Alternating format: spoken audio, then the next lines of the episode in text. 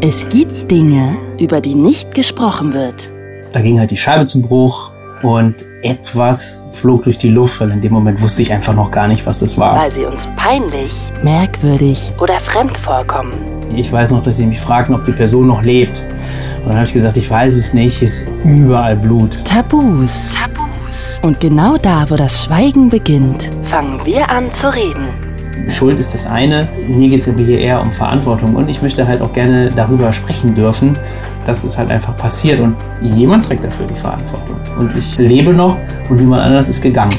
It's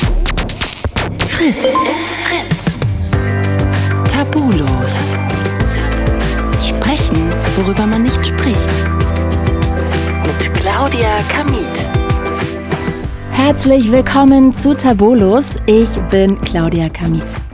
Ich glaube, ich habe das noch nie in irgendeinem Podcast oder im Radio erzählt, aber eigentlich hasse ich Autofahren. Denn mein Opa väterlicherseits, mein Opa mütterlicherseits, der Cousin meiner Mama, eine Freundin von ihr und auch einer meiner liebsten Freunde, als ich 17 war, alle sind bei Verkehrsunfällen gestorben. Alle. Und das ist nur mein nahes Umfeld. Im erweiterten Familienkreis gibt's da echt noch viel, viel mehr. Ich fahre selber Auto. Ich habe auch keine Angst dabei. Dennoch mache ich es nicht gerne und ich bin auch wirklich eine sehr schlechte Beifahrerin. Selbst bei meinem Papa, der schon seit gefühlten 400 Jahren Fahrlehrer ist und auch Fahrschulen hat und der macht es wirklich ja seit ich ein Baby bin. Trotzdem, selbst bei dem fahre ich nicht super gerne mit und wenn, könnte ich jetzt mich nicht einfach so mal bei einer längeren Fahrt entspannen und die Augen zu machen. Ganz einfach, weil ich dann doch immer Angst habe, dass falls was passiert, dann möchte ich wach sein. Vielleicht hat das auch was mit so Kontrolle dann zu tun. Man merkt es mir auch nicht an. Ich kreische jetzt auch nicht oder so, aber ich finde keine Ruhe. Also ich könnte wirklich jetzt nicht so weit entspannen, dass ich die Augen zumache. Zum Glück sind die Zahlen der Verkehrstoten aber rückläufig. Letztes Jahr kamen dennoch immer noch 2700 Menschen bei Verkehrsunfällen ums Leben.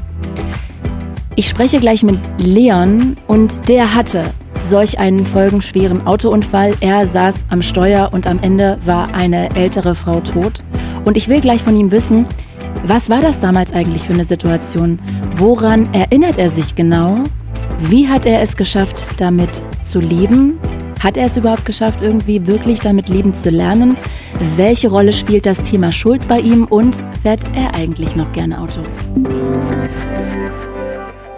Hi Leon, ich freue mich sehr, dass du da bist. Herzlich willkommen.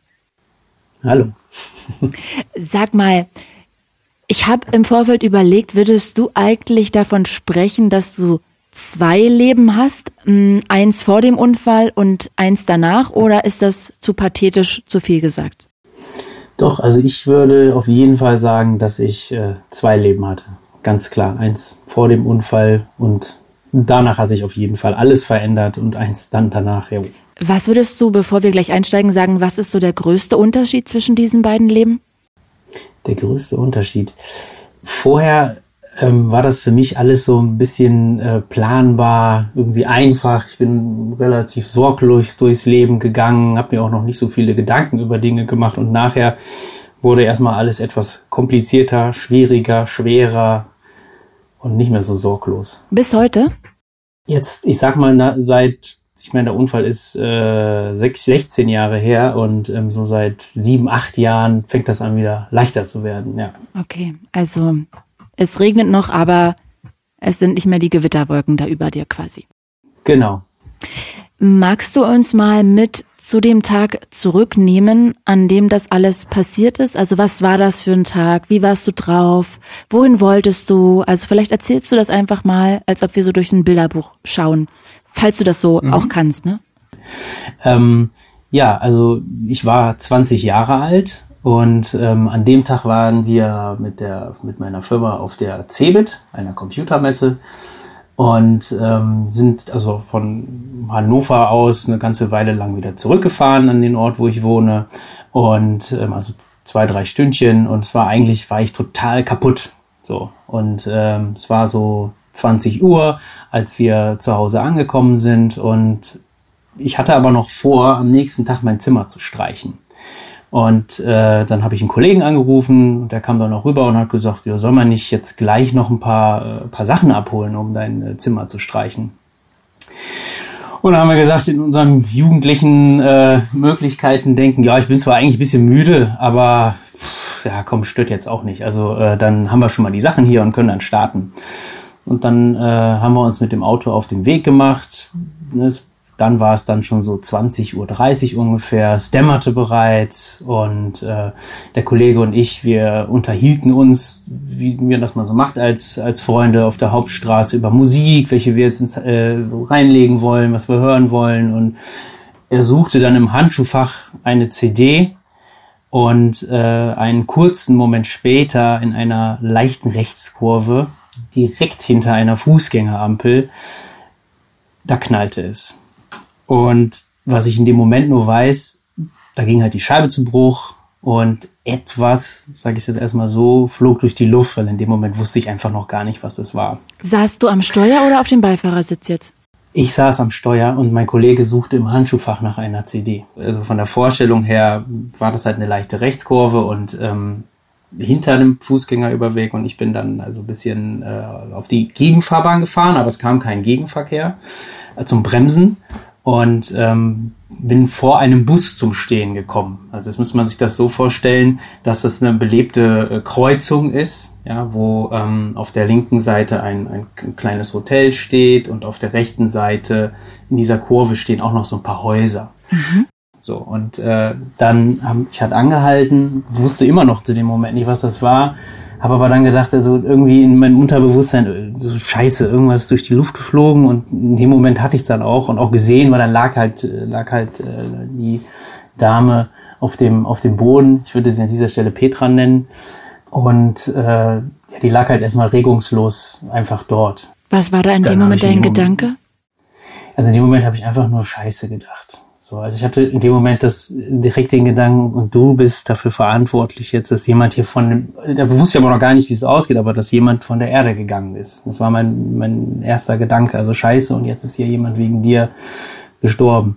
So, dann habe ich mein Handy rausgeholt, das war also meine erste Reaktion, und ich habe den Not, während ich zu ihr hinlief, sozusagen, den, den Notarzt angerufen und also 112 gewählt. Mhm. Und da erinnere ich mich noch ähm, an die Worte, dass also die Person, die fragen halt immer ihre 3W-Fragen, da erinnere ich mich nicht mehr dran, aber ich, ich weiß noch, dass sie mich fragten, ob die Person noch lebt.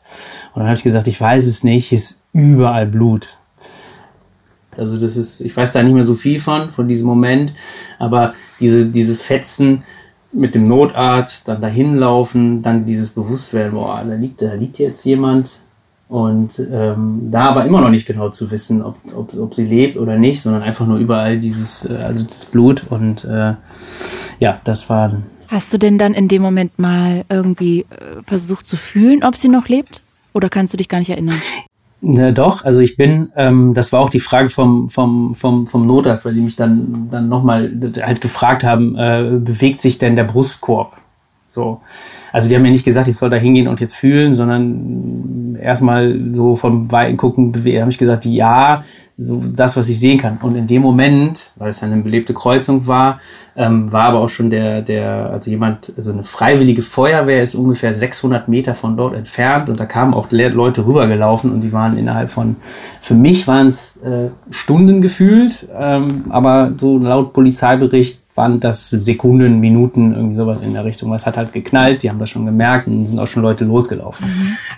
Es waren auch sehr viele Leute da, weil es dann am Ende auch eine belebte Kreuzung war. Aber ich, für mich habe mich äh, mit dem Ganzen, also wenn ich mich auch jetzt so sehe, ich mich in der Situation nur mit dieser Person. Mhm. Und äh, wie sie da liegt und Blut verströmt und äh, ich wirklich nicht weiß, wie das, wie das weitergeht. Ne? Mhm. Schrecklich. Ähm, und darf ich kurz nochmal fragen, bevor wir weitergehen da in der Geschichte, warst du denn verletzt mhm. oder war dein Beifahrer verletzt, dein Freund? Ähm, nee, wir sind, äh, also wir sind da beide ganz äh, gut raus. Also außer den Schock haben wir nichts gehabt, also keine körperliche. Also psychisch auf jeden Fall wahrscheinlich, äh, auch bei ihm. Definitiv. Und okay, das darüber können wir ja auch später noch ein bisschen weiter reden. Hm, aber erzähl doch mal, wie es dann weitergegangen ist. Also du standest da, dann kamen die Leute von der Freiwilligen Feuerwehr rüber gerannt. Du hattest noch den Notruf am Telefon. Wie ging es dann mhm. weiter? Woran erinnerst du dich oder was weißt du aus Polizeiberichten, von Erzählungen, was auch immer?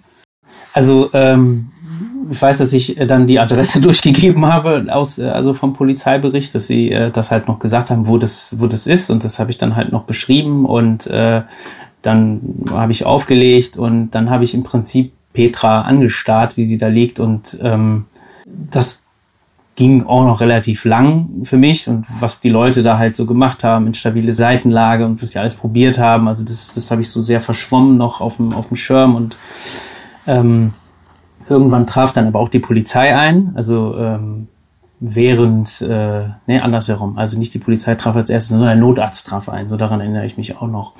Und ähm, da erinnere ich mich noch wirklich sehr gut daran, dass es so ein, so ein Wechsel war von, von Stille und, und Lautstärke in meinem Kopf. Also wirklich wie wenn jemand den Lautstärkepegler einmal aufdreht und dann wieder abschaltet. Und das war wirklich ein, ein richtiges hin und her für mich. Und ähm, meine ganze Aufmerksamkeit lag einfach äh, bei, bei Petra. Und diese Situation, wie sie da auf dem Boden liegt und der Notarzt neben ihr kniet, weil das war dann so die Situation, die sie versucht haben, halt wiederzubeleben.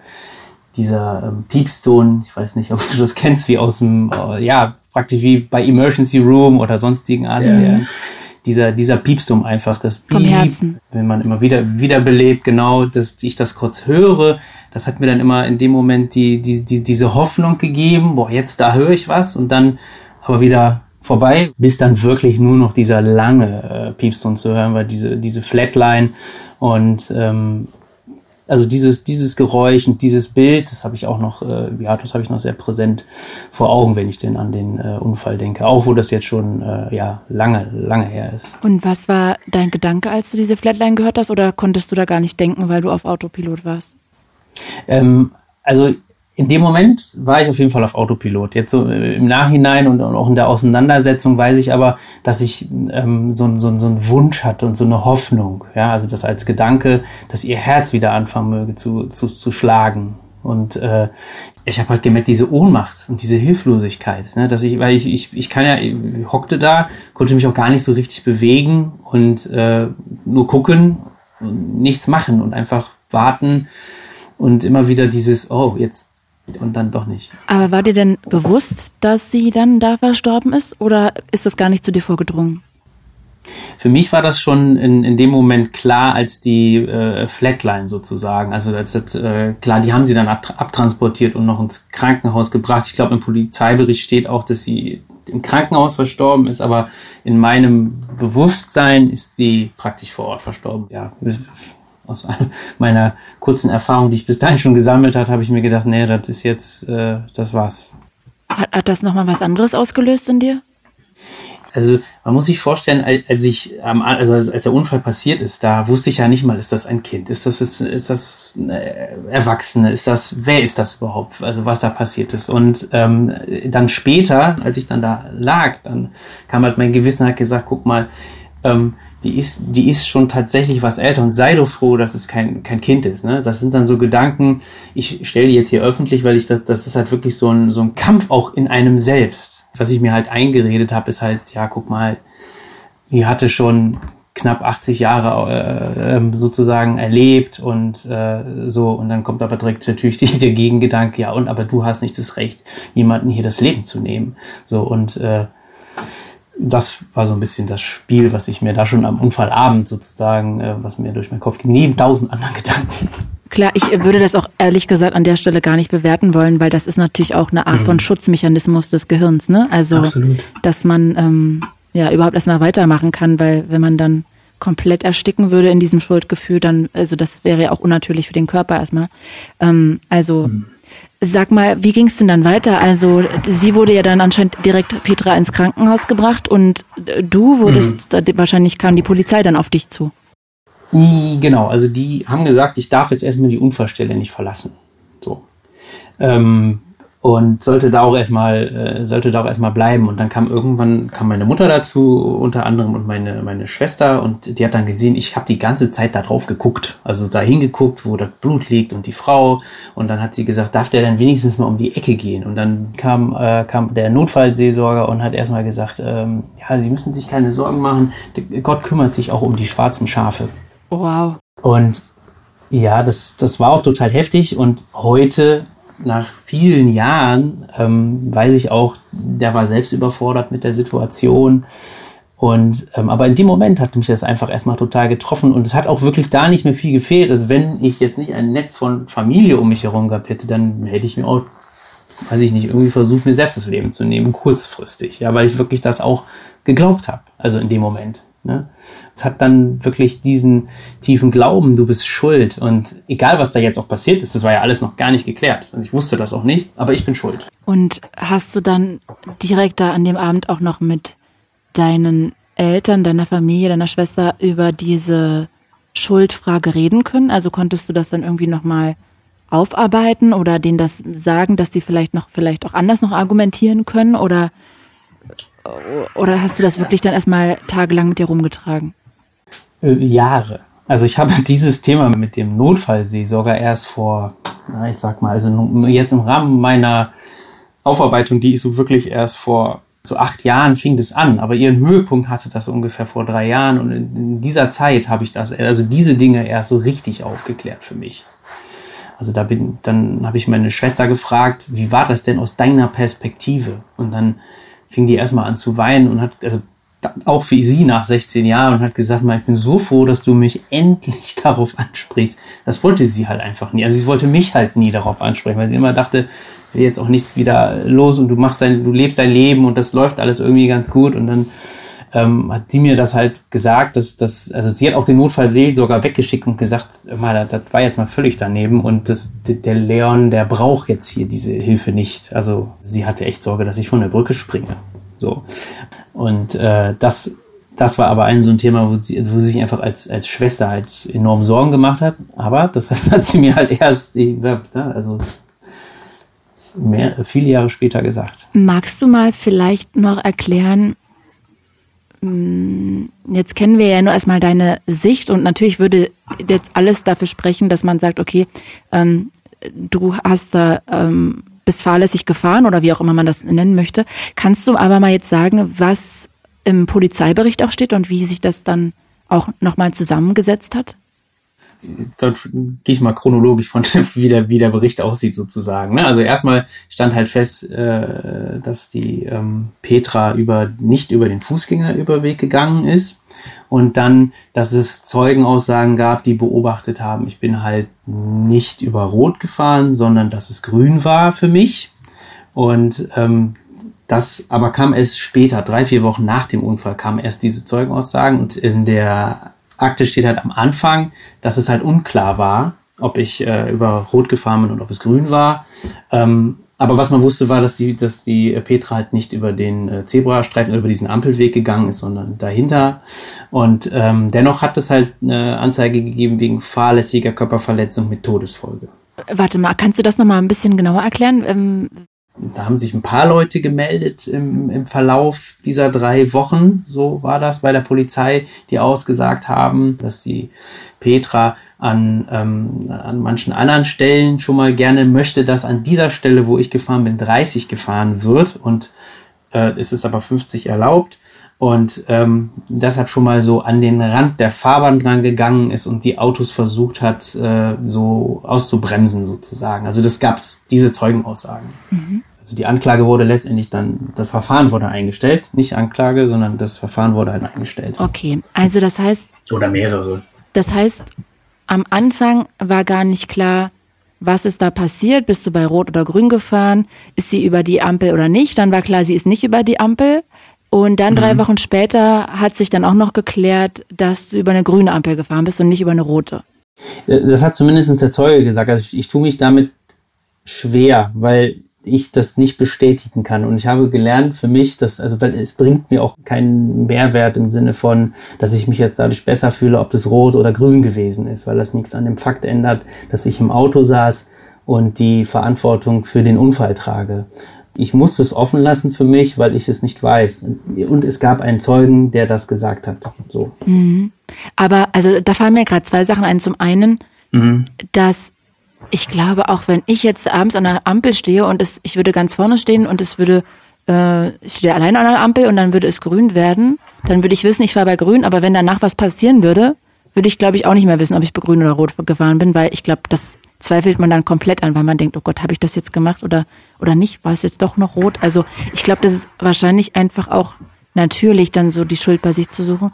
Und ähm, das glaube ich auch. Hm. Und ich habe gerade darüber nachgedacht, dass ich das interessant finde, dass du, dass es für dich keinerlei Unterschied macht an deiner Schuld jetzt mal, sagen wir es mal so, wie du es gerade gesagt hast, mhm. ob du bei grün oder rot gefahren bist, weil ich würde zumindest vermuten, dass es sehr wohl einen Unterschied macht, weil das eine ist natürlich Fahrlässigkeit, ähm, mhm. wo man sich ja da nicht wundern muss, wenn sowas passiert, und das andere ist ja dann, also du hast dich ja immer an die Regeln gehalten, aber das macht für dich keinen Unterschied. Mhm. Nein, das macht für mich keinen Unterschied. Wieso? Ja, weil, weil, das, weil, das, weil das nichts daran ändert, dass ähm, ich mich ins Auto gesetzt habe, die Entscheidung getroffen habe, ähm, da zu fahren und ähm, ich dafür gesorgt habe, dass jemand die Erde verlassen hat. So. Jetzt muss ich aber sagen, das ist für mich auch, also ich, ich spreche auch nicht von Schuld, sondern eher von Verantwortung. Mhm. Und, und für mich bedeutet das einfach, dass ich eine Antwort auf das habe, wenn ich auch gefragt werde. Das ist auch der Grund, warum ich äh, gerne hier diesen, diesen äh, Podcast mache oder wenn mich Leute fragen. Äh, das bedeutet das für mich. Also einfach da, ja, ich trage da meinen Teil zu. Ich habe mich nicht fahrlässig oder, oder, oder sittenwidrig oder sonst wie, was man halt, ich bin auch nicht zu schnell gefahren. Also das habe ich alles nicht gemacht. Aber für, hab, das hat für mich auch tatsächlich keinen Unterschied gemacht. Und alleine das zu akzeptieren, das hat mir schon Beruhigung gegeben. Weil die Leute reden einem immer ein. Ja, Leon, du, das, was willst du denn gemacht haben? Das einzige Fehler, den du gemacht hast, ist, dich ins Auto zu setzen. So. Ansonsten hast du doch nichts falsch gemacht. Ja, aber was ändert das denn? Ich habe mich dadurch nicht besser gefühlt. Immer nur in dem Moment vielleicht, sage ich mal so. Also wenn dann, ja, hast ja recht, so. Aber langfristig und jetzt über äh, 16 Jahre betrachtet, hat es erst mir so Ruhe gegeben, dass, dass ich gesagt habe, okay, ja, und das ist passiert und es ist auch total schlimm und es ist ein Unfall und ich trage dafür die Verantwortung. So. Und dann konnte ich auch erst anfangen zu sagen, ah, so ein bisschen genauer hinschauen. Dann, dann, dann konnte ich mich mit meiner Geschichte erst auseinandersetzen. Ansonsten war ich immer eher auf einem Selbstgeißelungstrip unterwegs, der, äh, der nur auf die Schuld geguckt hat. Und irgendwann kam ich halt dazu zu sagen, okay, Schuld ist das eine, mir geht's aber hier eher um Verantwortung und ich möchte halt auch gerne darüber sprechen dürfen. Und ähm, da ist es für mich halt irrelevant, grün, rot, ne? weil das ist halt einfach passiert und jemand trägt dafür die Verantwortung. Und ich äh, lebe noch und jemand anders ist gegangen. Mhm. Ist das trotzdem für mich unglaublich interessant, gerade wie du das sagst, weil irgendwie auf den ersten Blick, ich kann das natürlich überhaupt nicht nachempfinden, ne? zum Glück auch. Aber mhm. auf den ersten Blick würde, jedenfalls geht es bei mir so los, dass ich dann denken würde, aber das muss doch einen Unterschied machen, ob man glaubt, man ist bei Rot oder Grün gefahren, weil das doch irgendwas mit diesem ja, ich, ich bin jetzt wieder bei der Schuldfrage. Sorry, ich weiß, ähm, ich komme gleich noch mhm. zum Punkt. Ja, alles gut, alles gut. Ähm, und dann würde ich denken, okay, das, ich, das würde für mich total wichtig sein, wie schrecklich ich mich fühle. Aber wenn man das dir zuhört, dann ist natürlich total klar, und dann ist das natürlich Quatsch, was ich gerade gedacht habe, dass es ja am Ende nur darum geht, dass jemand gestorben ist und du am Steuer saßt, ist quasi am Ende in du mitverantwortlich oder verantwortlich dafür bist und es natürlich überhaupt nicht hilfreich ist, sich immer wieder darüber, über diesen Schuldgedanken zu machen, bin ich, bin ich jetzt so viel schuld oder ist es 10 von 10 oder 3 von 10 oder, sondern wirklich mhm. einfach auf diese Verantwortung zu gucken, die man da hat. Also ich finde das, ja, das, äh, das ergibt gerade total Sinn und ja, an der Stelle, auch wenn das komisch ist, ich danke dir allein schon für diesen Gedankengang gerade. Mhm. Ja, gerne. Also diese Erkenntnis, ne, das, das hat auch wirklich lange gedauert. Aber letztendlich ist das für mich so ein bisschen auch die Essenz von, von, von ganz vielen Dingen. Weil solange ich mich damit auseinandersetze, ähm, ähm, wer schuld, wie viel, wie du es gerade gesagt hast, ne, so, solange kommt das ja auch alles gar nicht zum Ende. Und äh, als ich dann aufgehört habe zu sagen, okay, und wer und wie und wieso und warum, sondern gesagt habe, ja, du bist gefahren, du trägst einen Teil der Verantwortung, dass die Petra von der Erde gegangen ist. Und das ist auch genau der schwere Part, den man zu tragen hat. Ja. So, also, und das ist ja dann auch egal, ob das rot, ob das grün war, ob man freigesprochen wurde oder ob man nicht freigesprochen wurde. Total. Das, es bleibt wahrscheinlich der so. größte ja. Albtraum deines Lebens. Richtig, genau. Das und da ändert, also die Zeit kann ich auch nicht mehr zurückdrehen und äh, da gibt es halt auch keine Möglichkeiten, das äh, irgendwie wieder gut zu machen. Ja, weil das denkt man ja häufig, dass man das irgendwie könnte. Also das äh, sind alles immer nur Versuche. So, und letztendlich für mich hat es am Ende ge äh, gezeigt, ich, es ist halt einfach für mich der Weg, okay, des irgendwie Akzeptierens, dass das ja immer meine Geschichte bleiben wird und dass ich die auch nie, egal was ich für gute Dinge tue, äh, wie viele äh, meine in meinem Verstand Sachen zu tun, um das auszugleichen, ähm, das, das führt alles immer dazu, dass ich immer weiter Dinge tun muss, um das auszugleichen. So und ähm, als ich dann angefangen habe zu sagen, okay, das ist meine Verantwortung, dann habe ich zwar immer noch den Gedanken, ich möchte das gerne irgendwie wieder, wieder ausgleichen im Gesamtlebenskontext, sage ich jetzt mal, ähm, aber dann ist der Druck weg, weil dann mache ich das gerne. Ja, also jetzt bin ich mehr im Fluss sozusagen. Also das, das kam da raus, nachdem ich das akzeptiert habe. Aber es hat lange gedauert. Was meintest du gerade mit, dann machst du das gerne? Sagen wir mal so, nach dem, nach dem Unfall, da ähm, da trägt man ja gefühlt, also ich zumindest, also ich trage gefühlt diese, da, da, da habe ich es auch noch selber Schuld genannt. So, ich trage die Schuld an, an allem. Auch nicht so genau hingeguckt, sondern einfach nur das erstmal, das ist passiert und ich bin schuld. Und dann habe ich erstmal ganz normal auf rationaler Ebene versucht, das auszugleichen. Das heißt, ich bin hergegangen und ähm, das habe hab versucht immer ganz viel gute Dinge zu tun. Ja, also das mir sind dann auch so Sachen passiert, wo ich Leuten helfen musste. So, das ist wie so ein wie so ein Kreislauf, der sich immer mehr beschleunigt, weil man versucht die ganze Zeit diesen Unfall irgendwie wieder gut zu machen, kann das aber gar nicht, weil es gibt ja nichts, was das Leben wieder zurückbringt an der Stelle. Und dann versucht man das und dann kriegt man kurze Befriedigung. Also dann habe ich dann kurz gedacht, boah toll, jetzt hast du dem geholfen und ähm, es haben sich wirklich kuriose Dinge ergeben. Ja, also ich habe da mal irgendwie einen Betrunkenen von der Straße selber runtergeholt. Dann hatte mal jemand auf einer Kirmes einen epileptischen Anfall. Den, den habe ich dann so, so einen Löffel, äh, so, so einen Löffel im, äh, in, in, den, in den Hals gesteckt, dass, dass äh, der wieder atmen konnte. Woher wusstest du so, das denn? So. Das habe ich im Fernsehen gesehen, ein paar Tage vorher. Ist ja ein so, also oder was? Ja, genau. Dann hatte ich, ich also er hatte selber so, so, so, so, so einen Löffel dabei oder, oder so einen Stab, also so, ne? Und dann, äh, äh genau, genau. Wow. Habe ich, hab ich ihm geholfen. Das war. Das ist krass, so. dass du in die Situation ja, kamst, ja, schon irgendwie äh, verrückt. Strange, ja, also wirklich. Und da äh, so und dann viele Kleinigkeiten, also dann immer Leuten über die Straße geholfen und, und das ganz viel. So, aber am Ende hat mich das weder beruhigt, noch hat mir das irgendwie schwerer genommen, noch äh, bin ich dadurch irgendwie leichter durchs Leben gegangen, sondern das, das ist alles eher immer schwieriger geworden. Wahnsinn. Also, okay, das heißt, du konntest das dann sozusagen eigentlich immer unfreiwillig allen geholfen, um Wiedergutmachung zu leisten. Und als du es dann verstanden hast, dass es eh nicht wieder gut zu machen ist und du diese Verantwortung immer mit dir rumtragen wirst, egal was passiert, egal wie viele gute Sachen du machst, da konntest du dann sozusagen so loslassen und hast dich nicht mehr dazu gedrängt gefühlt, sondern kannst es jetzt irgendwie ähm, ja, freier aufspielen, wenn du was Gutes machst. Du machst einfach Gutes, um Gutes zu tun und nicht um Abbitte zu leisten.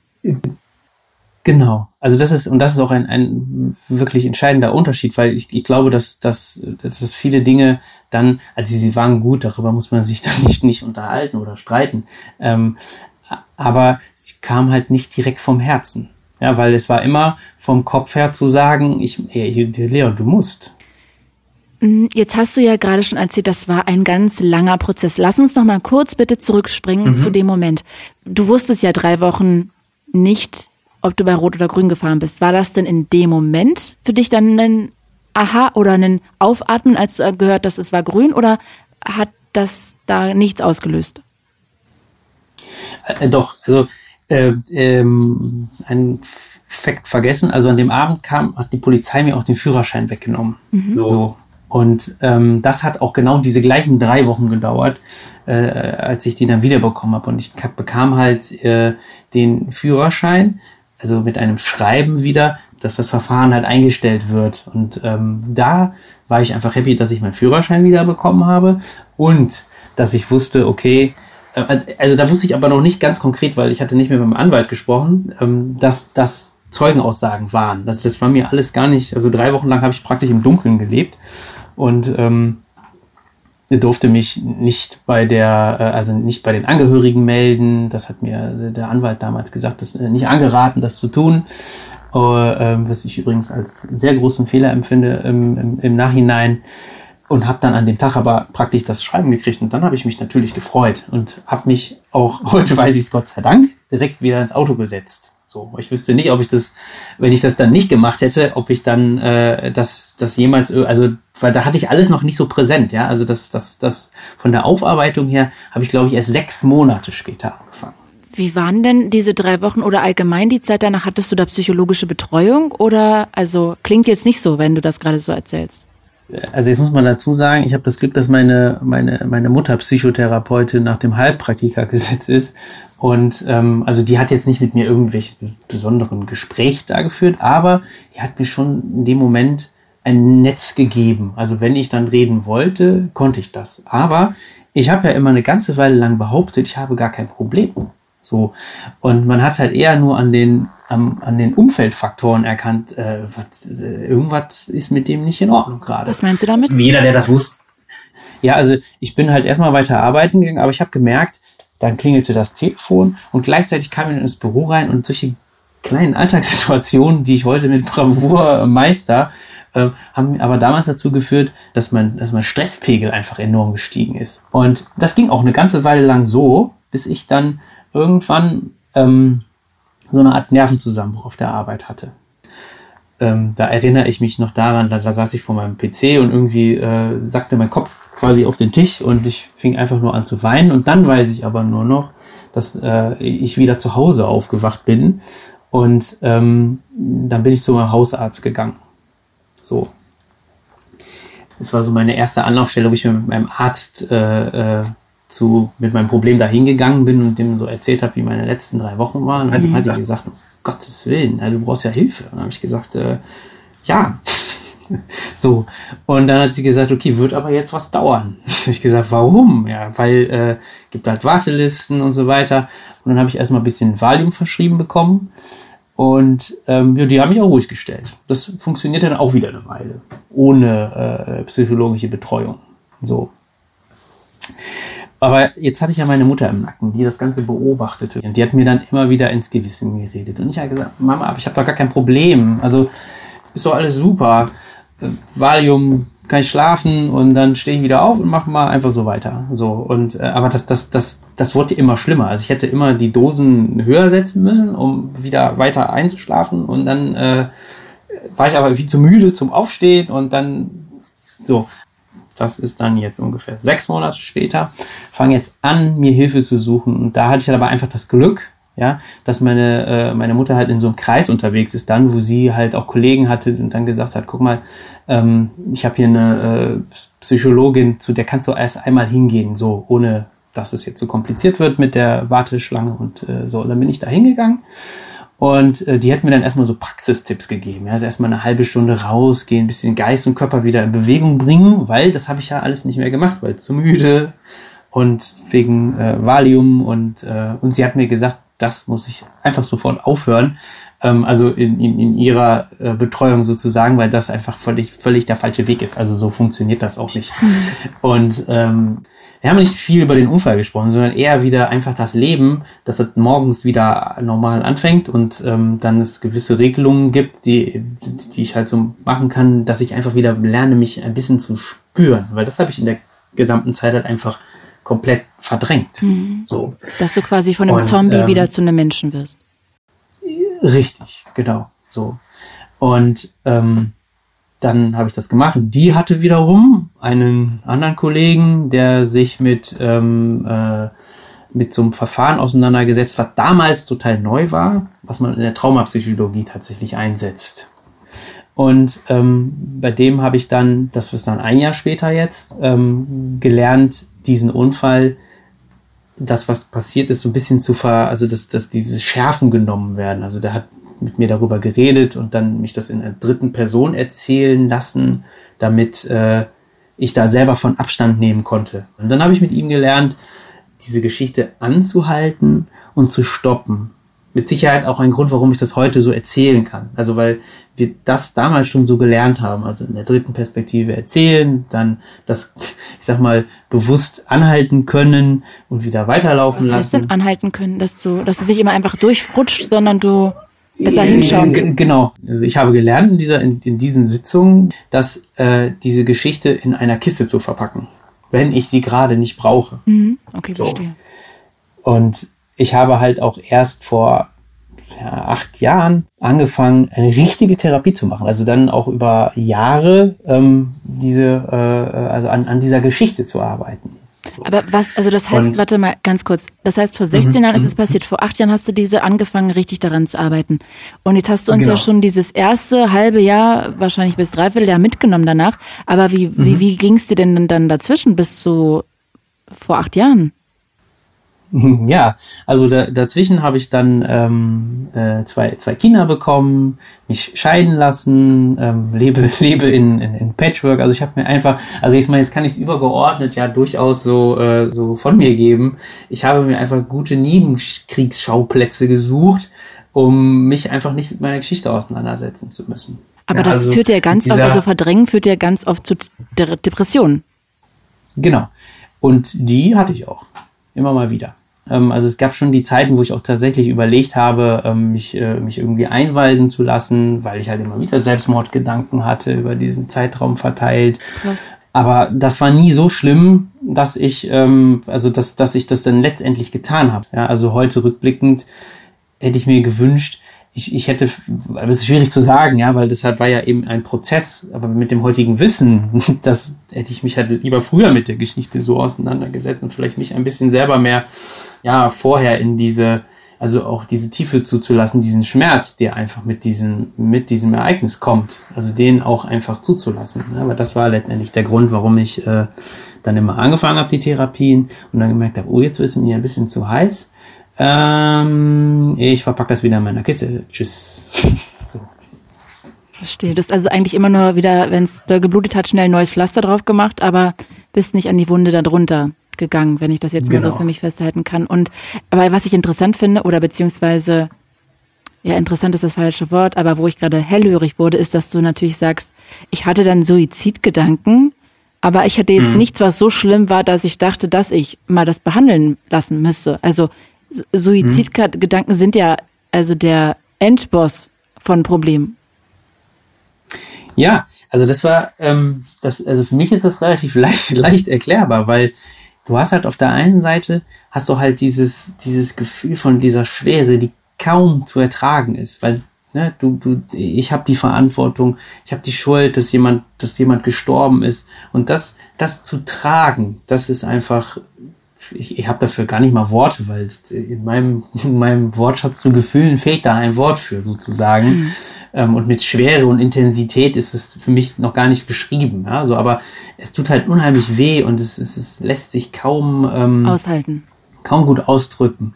So, und gleichzeitig habe ich aber ja mittlerweile Kinder in die Welt gesetzt, habe eigentlich einen Job, den ich gerne mache und ähm, das wiederum ist Leben. So. Und dann hast du auf der einen Seite diese Schwere und auf der anderen Seite das Leben, was ich auch gerne liebe. Und dann kann man das vielleicht auf die Frage runterbrechen, was in mir will leben? Und dann war das wirklich immer so ein Kampf. Ja, also so auf der einen Seite gar diese Schwere und auf der anderen Seite wow. Ja, also so das, das ich habe zwei Kinder und tolle Kinder und äh, das gab sich sozusagen die Waage.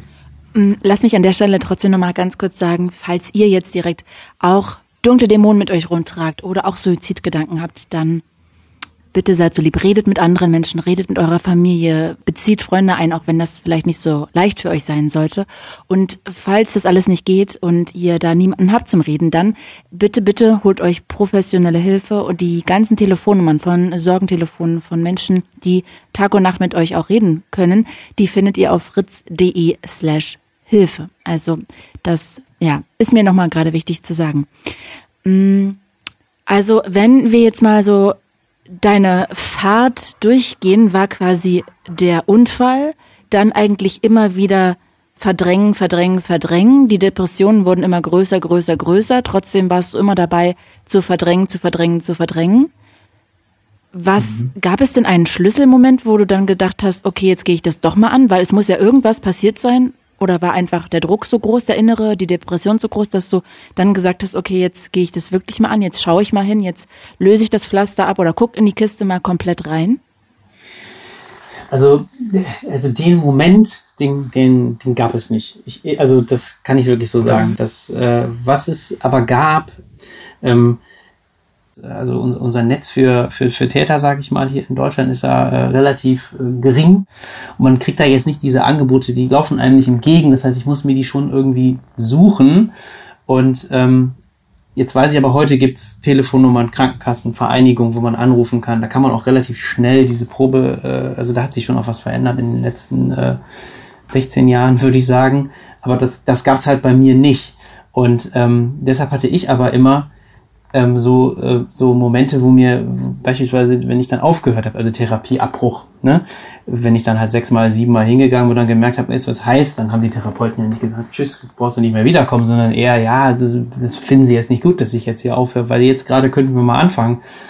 Und aber die haben mir immer gesagt, ähm, so, wenn du jetzt gerade in einem Punkt bist, wo du halt nicht weiterkommst, dann fang aber jetzt nicht an, dein, dein Lebensrad jetzt noch schneller zu drehen, weil dazu neige ich sehr häufig, sondern ich sollte mir doch einfach mal so Zeiten gönnen, wo ich nur nachdenke, so in der Stille. Da konnte ich aber gar nicht mit anfangen mhm. erstmal.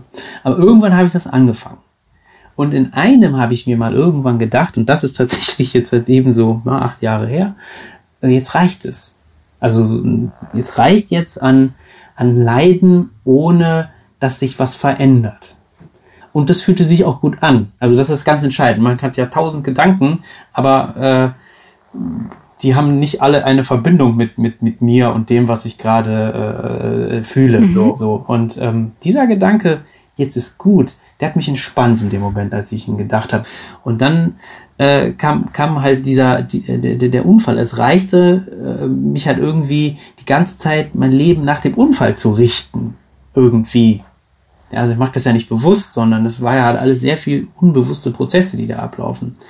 Und ähm, da hatte ich so den Gedanken, okay, das, jetzt ist gut. Jetzt, jetzt, jetzt hast du, du hast jetzt äh, ähm, damals waren es ja acht Jahre, also acht Jahre äh, gelitten und wirklich jeden Tag äh, äh, mehr gegeben, als was eigentlich möglich ist.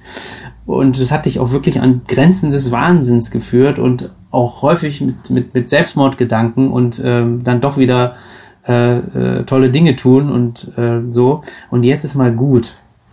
So, und das hatte ich aber häufig, diesen Gedanken. Das, und dann wurde irgendwann aus diesem Gedanken, jetzt ist gut, es hat dann auch wieder gedauert, okay, jetzt habe ich mir erlaubt, sozusagen mal zu sagen, ja, du hast jetzt nicht die Schuld, sondern du trägst die Verantwortung. Und dann hat sich in mir was verändert. Also von Schuld zu Verantwortung. Ah, da kamst du alleine drauf, ohne Therapeuten.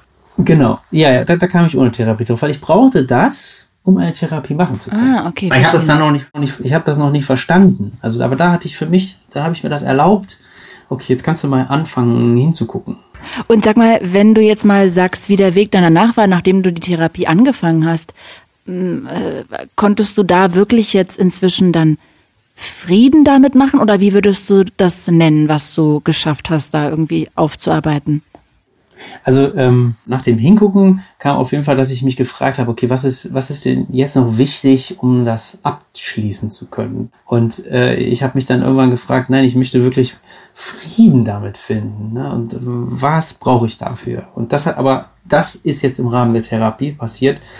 Und dann bin ich für mich darauf gekommen, das war auch ein Schlüsselelement sozusagen zum Frieden finden. Wobei ich würde heute sagen, ich bin noch nicht ganz bei Frieden schließen angekommen, sondern eher auf dem Weg dorthin. Ich weiß auch nicht, ob ich jemals da ankomme.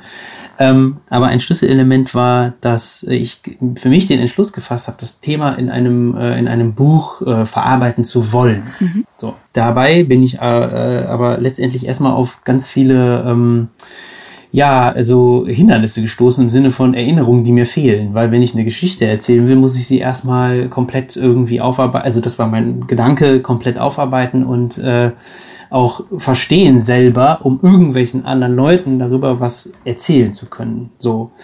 Und ähm, mit der äh, Dame, mit der ich das äh, gemacht habe, die hat mir wirklich sehr viel, ähm, ich sag mal, fiese Fragen gestellt, ja.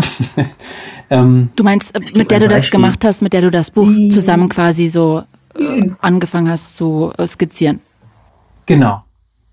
Sie hat mir gesagt, ich soll mal anfangen, einen, einen Brief zu schreiben an, ähm, Petra? an, an die ange, an die, nicht an die, ja doch erstmal an die Petra, genau, an die, an die, an die Petra. Das haben wir dann so gemeinsam gemacht. Mhm. Und dann äh, hat sie mir die Frage gestellt, sag mal Leon, ähm, wie hieß diese Dame eigentlich? Sag ich, hä? Haben wir doch drüber gesprochen. Sagt sie, nein, du hast den Namen gar nicht erwähnt. Und dann habe ich so überlegt, ja, kacke. Also so gut kann das noch gar nicht verarbeitet sein. Bevor ich, also wie gesagt, das Buch ist auch noch nicht mal richtig angefangen, sondern ich bin, und das schon, schon jetzt drei Jahre her. Aber anhand, anhand dieser Fragestellungen, die ich mir deswegen gestellt habe, da habe ich wirklich begonnen, nochmal so richtig, also das, äh, das äh, an, an, angefangen, Frieden zu schließen. Und ähm, ich bin in diesem Kontext auch nochmal an die Unfallstelle gefahren, mit dem Bewusstsein, ich möchte mich jetzt dran erinnern.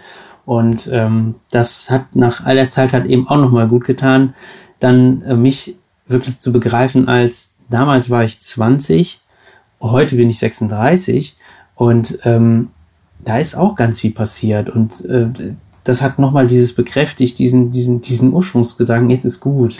Ich würde gerne nochmal auf etwas zurückkommen, was du vorhin auch schon mal angerissen hast und würde mhm. das gerne nochmal ein bisschen weiter verfolgen. Und zwar hast du vorhin in, in, einem Nebensatz erwähnt, dass dein Anwalt dir damals abgeraten hat, dich bei den Hinterbliebenen zu melden. Mhm.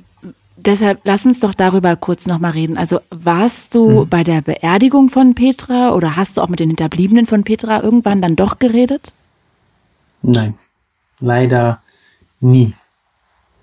Also das ist auch wirklich etwas, was ich ähm, heute noch zutiefst ähm, bedauere. Auch wenn ich nicht weiß, was auf der, also was dann in der Konsequenz gewesen wäre, wenn ich denn dann da gewesen wäre. Aber dieses, dieses Stück ähm. Verarbeitung, das, fehlt mir immens. Also diese Begegnung mit, ähm, mit einfach den Leuten, die eben auf der anderen Seite da, da auch drunter leiden oder vielleicht sogar noch schlimmer drunter leiden. Das ist ja das, was ich gar nicht weiß. Und egal wie alt der jetzt ist. Hm, ja klar, da ähm, wird ein Mensch mitten aus dem Leben gerissen, ohne dass man sich verabschieden richtig. kann. Ne? Das ist der Punkt. Genau, das ist der Punkt. Und da wäre ich halt gerne auf der Beerdigung gewesen, auch wenn ich wüsste, dass das kann natürlich auch nach hinten losgehen im Sinne von, ne, da sind alle Klar, das kann auch übergriffig sein, ne? So übergriffig und man respektiert ja das Leben. Das, das, äh, aber das war nicht der Grund, warum der Anwalt mir empfohlen hat, dass ich, äh, dass ich eben nicht dahin gehen soll, sondern der Grund war, dass ähm, die, die, die Rechtslage halt nicht geklärt ist und das halt als Schuldbekenntnis wirken könnte. Und da sage ich halt heute mit meinem Wissen oder auch Erfahrung, dass das, das, also hätte ich, also heute wäre mir das egal, ich hätte das genommen und ähm, mich da hingestellt irgendwie. Wenn, also ich hätte das erfragt, ob das möglich wäre, aber dann hätte ich diesen Kontakt halt schon mal gehabt. Und jetzt habe ich halt nach, ich weiß nicht, weiß ich schon, also 16 Jahren ist der Unfall her und ich habe halt einfach überhaupt keinen Kontakt ähm, zu, äh, zu den Angehörigen. Und, ähm, und den könntest du nicht herstellen? ja, nicht ohne ähm, da jetzt über Grenzen zu gehen. Also ich habe zwischendurch tatsächlich mal gefragt, ähm, also das ging so ein bisschen über, über den Friedhof, die mich, wo ich gefragt habe, okay, weil das wusste ich ja schon, wo sie beerdigt wurde. Und da habe ich mal das Grab gesucht, aber das war schon schon schwierig, den, den also ich habe ja den Namen sozusagen, aber da jetzt an das, an das Grab zu kommen und dann, das war schon schwierig, weil man mir gesagt hat, ja, das darf man eigentlich nicht und dann müsste irgendwie der Anwalt nochmal eingeschaltet werden. Äh, und dann ähm, ja, warst du jetzt Schritt am Grab oder warst du nicht am Grab? Ich war am Grab. Mhm. So, aber dahin zu kommen, das war schon, also den Namen herauszufinden war einfach, weil den hatte ich über den Bericht, so, mhm. die Dame hieß, und dann aber herauszufinden, wo sie liegt, das, das wusste ich noch, weil ich die Gegend kenne. Ähm, und aber das alles weitere, also das war schon schwierig und dann jetzt Kontakt herzustellen, das habe ich mich dann im Endeffekt nicht getraut. Bis heute nicht. Ich überlege gerade auch, wie das für die ist, ne? Wahrscheinlich. Hm, ja, kann ich jetzt natürlich auch nicht einschätzen, ob das für die wahrscheinlich würde das denen vielleicht gar nichts bringen, sondern eher nur dir oder vielleicht wäre das auch für die etwas, dass sie dadurch Frieden finden können. Das weiß man natürlich beides nicht, ne? Also anfangs war das immer eher, okay, das, das, das, das, ich war selber noch einfach nicht so weit. Ja, das kann ich heute auf jeden Fall ganz ehrlich sagen. Dass äh, so jetzt heute würde ich sagen, okay, ich kann das machen, aber jetzt würde es mir persönlich nicht jetzt irgendwie ein, ein, ein das wäre jetzt nicht der, der Stoß zum Frieden oder so. Das ja, weiß, weiß ich, weil, weil das würde einfach auch nichts verändern und dann sage ich mir halt, okay, es, es, für mich wäre das jetzt eine Art, so eine Übergriffigkeit, ja, also im Sinne von, ähm, ja toll, 16 Jahre vergangen und ähm, jetzt komme ich wieder, komme ich, komme ich sozusagen in das Leben jemand anderen, der das ja auch irgendwie lebt und äh, greift da nochmal ein. Und ich habe aber schon sehr relativ groß eingegriffen, wenn nicht sogar der größte Eingriff. Mhm äh, den man, den man jemand in seinem Leben geben kann, indem man einen lieben Menschen nimmt, ähm, jetzt nochmal einen Eingriff. Ja, und das möchte ich halt einfach nicht. Und deshalb habe ich mich dann dazu entschieden, letztendlich es auch eben nicht zu tun. Mm, ich habe jetzt gerade noch zwei Fragen im Kopf. Und zwar mhm. zum einen, Hast du vorhin auch gesagt, naja, es gibt nicht so viel Hilfe für in Anführungsstrichen Täter in solchen Situationen. Mhm. Hättest du dir da eigentlich mehr gewünscht? Da muss ich sagen, ganz klar ja. Also grundsätzlich finde ich einfach die, die, äh, also das ist total schon schwierig, diese Unterscheidung immer Täter und Opfer und also das, allein diese Stigmatisierung in Täter und Opfer ist schon, muss man erstmal überwinden. Ne? So, und jetzt brauche ich aber, wenn ich mir Hilfe suche, muss ich ja irgendwie einen, einen gefühlten Ansatzpunkt haben. Also wenn ich mich jetzt an eine, an eine Opferhilfe, wenn ich Täter bin, denkt man ja erstmal nicht. Man findet ganz wenig Angebot für ja, Menschen, die Täter sind. Obwohl du ja eigentlich nicht Täter bist. Genau, obwohl ich eigentlich nicht Täter bin. Ich, ich sag das nur so, weil es gibt halt, da ist halt kein irgendwie, es gibt keine Basis für, äh, für Unfallbeteiligte, weil dann scheint es irgendwie, man braucht diese Unterscheidung aktuell noch. Und ähm, aber was mir so fehlt, ist irgendwie ähm, ja, dass es vielleicht auch eine Art ähm, zusammen, Zusammenbringen gibt von diesen beiden Sachen, ja, weil wir haben ja das gleiche Anliegen letztendlich, ne, dass halt irgendwie ja loswerden oder verarbeiten möchte in seinem Leben, integrieren. Und ich könnte mir vorstellen, dass das, wenn man da die eine Seite hätte und die andere und dann das aber zu einer Seite bringt, weil alle sitzen im gleichen Boot, nur rudern in unterschiedliche Richtungen. Vielleicht überlegst du, ob du mal einen Verein gründest, genau dafür. Ja, das äh, wäre eine Überlegung also ich bin in diesem Kontext aber auch mit der äh, mit der Verkehrsopferhilfe Deutschland bin ich äh, hier so in, ähm, in Kontakt gekommen über das Buch letztendlich, weil da habe ich nämlich nach jemand nach etwas gesucht, was, was, was hilft denn Tätern? Und dann habe ich mich da einfach gemeldet und ähm, der erste Kontakt war dass äh, in denen ihrer Geschichte sich noch niemals ein Täter gemeldet hat ähm, äh, und die das ganz großartig finden. Ja? Mhm. Also dann, dann haben wir im Prinzip einen ganz wunderbaren äh, Austausch gehabt darüber, ähm, dass ich äh, gerne, äh, also vielleicht auch so äh, mit denen da was gemeinsam irgendwie machen kann, wo ich auch noch nicht weiß, wo das jetzt hinführt, aber das ist äh, sozusagen auch im Rahmen des, äh, des Buchschreibens entstanden. Schlecht. Aber der Punkt, dass du sagst, dass sich da noch nie jemand ein, in Anführungsstrichen möchte ich es jetzt mal nennen, Täter da gemeldet hat, zeigt ja wiederum auch, dass es einfach ein irres Tabuthema ist, ne? ein ganz großes Tabuthema. Absolut. Und was glaubst du denn, warum das so ist? Also kannst du denn offen darüber reden oder hast du das Gefühl, oh Gott, dann kriegen alle einen Kloß im Hals oder sagen eigentlich, ja, du bist ja doch Täter und wollen gleich so eine Schublade aufmachen? Also was glaubst du, woran liegt das, dass das so ein Tabuthema ist? Ich glaube, weil, weil weil das Schwierige an dem Thema ist diese, ist diese Schuld, glaube ich, weil sie so viele Gefühle damit verbunden sind. Also egal in welche Richtung und jeder auch irgendwie anders getriggert wird. Also das ist ein Teil davon. Und dann, wenn ich mit Leuten spreche, dann merke ich immer, wenn ich denen meine Geschichte erzähle, und dann, dann sage ich aber bis zu dem Punkt, dann erzähle ich ja, die Anklage wurde fallen gelassen. Dann sagen wir, ja, dann ist doch alles Jod, bist du doch gar nicht schuld.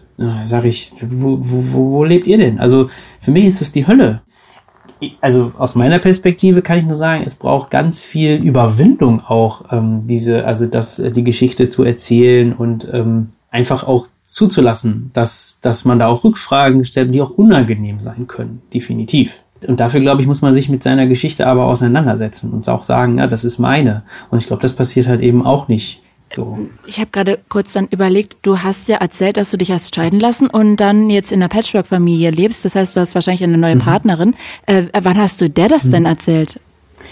Die habe ich kennengelernt äh, in meinem gewaltfreien Kommunikationstraining und es war, äh, die, die kannte dann diese Geschichten sozusagen schon äh, in, ähm, in, in, in Rahmen meiner, meiner Aufarbeitungsphase, genau. Die wusste, worauf sie sich einlässt. Hast du eigentlich Angst, das irgendwann deinen Kindern mal zu erzählen?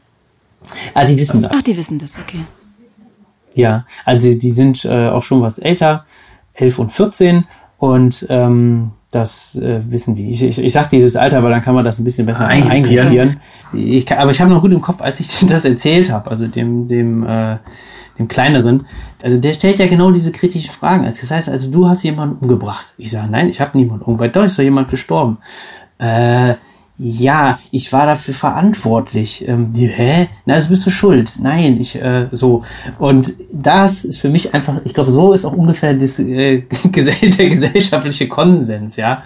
Und weil es gibt, ne, man, man, meine Söhne sind ja beide sozialisiert in der Schule und kriegen das ja auch so mit. Und das, ich habe denen das also nicht von Anfang an erzählt, weil das wäre für mich ein bisschen zu krass. Jetzt mittlerweile ähm, verstehen die das, ja, also das, aber das hat halt auch gedauert, weil das ist genau das, was ich halt auch mit anderen habe, ne? weil das, das ist halt auch total, aber du, Papa, du musst ja nicht traurig sein, wenn, wenn du doch gar nicht schuld bist. Da habe ich gesagt, naja, aber es ändert doch nichts daran, dass ich jemanden äh, äh, überfahren habe. Ich würde gerne noch ganz kurz über deine Familie reden. Zum einen, weil du ja gesagt mhm. hast, oder da würde mich auch interessieren, ob dir das überhaupt bewusst war, dass du das zu einem Tabuthema in deiner eigenen Familie auch hast ähm, anschwellen lassen und auch wie deine Familie damit umgegangen ist, diesen Weg und auch bis jetzt gerade auch deine Mom, die da ja auch viel versucht hat, dir unter die Arme zu greifen. Also wie ist das jetzt inzwischen und wie war das? Es, ähm, also tatsächlich war mir nicht bewusst, dass das so ein Tabuthema ist. Das habe ich halt gemerkt, also wieder im Rahmen dieser, dieser Aufarbeitung, dass wenn, wenn ich dann das, das angesprochen habe, dann habe ich halt aber wirklich bewusst gefragt, wie hast du denn meine Geschichte erlebt? So. Und ähm, dann kam halt von einem Teil, das ist, muss man wirklich mal so sagen, so unterschiedliche Lager, ja, dieses Thema, naja, ich habe schon gedacht, dass du einfach zu schnell gefahren bist und dann halt nicht aufgepasst hast, bis zu dem Punkt, wo dann das Urteil, also wo dann die äh, tatsächlich schwarz auf weiß stand, okay, der hatte keine Schuld. Also selbst in der Familie habe ich genau das Thema gehabt. Mhm. Nachher geklärt sozusagen. Also hatte keiner darüber geredet, sondern dass es das gibt, genau diese zwei Lager, kam erst relativ spät raus.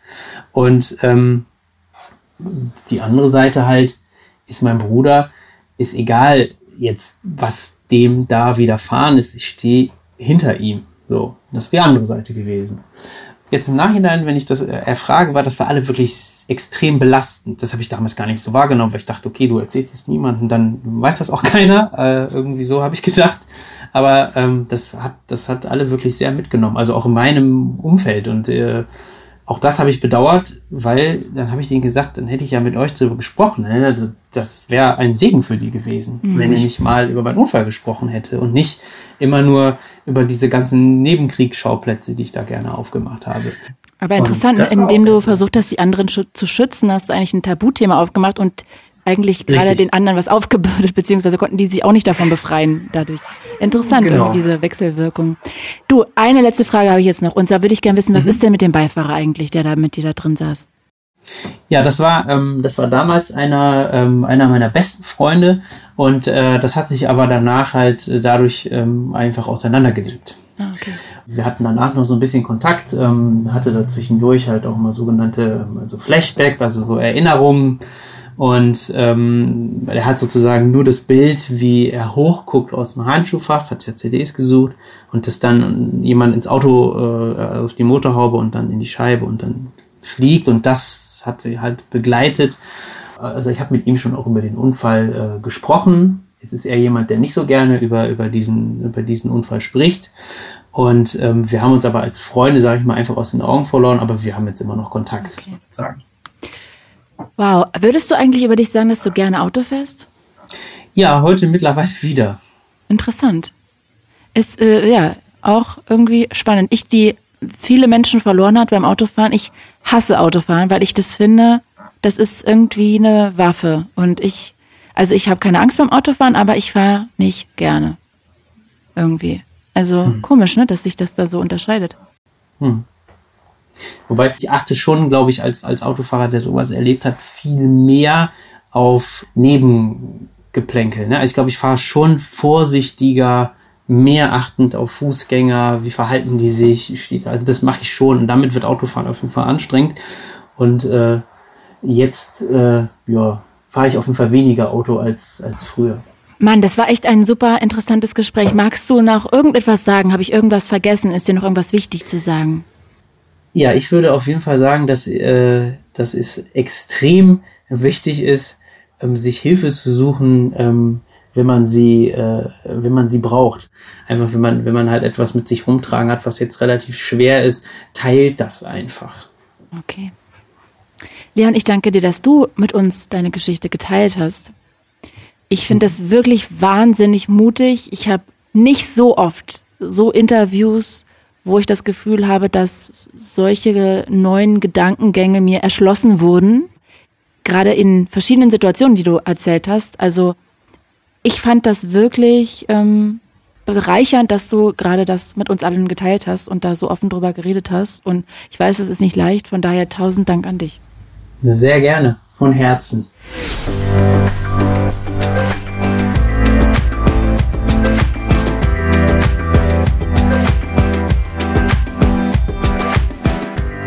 Ich möchte mich auch noch bei meiner Redakteurin Franziska Schmalbach bedanken und ich würde mich wahnsinnig freuen, wenn ihr Tabulos auch anderen weiterempfehlen würdet und auch hier diesen Podcast abonnieren könntet. Wirklich, es wäre großartig. Falls ihr noch Themenvorschläge habt, schickt gerne Mail an podcast.fritz.de.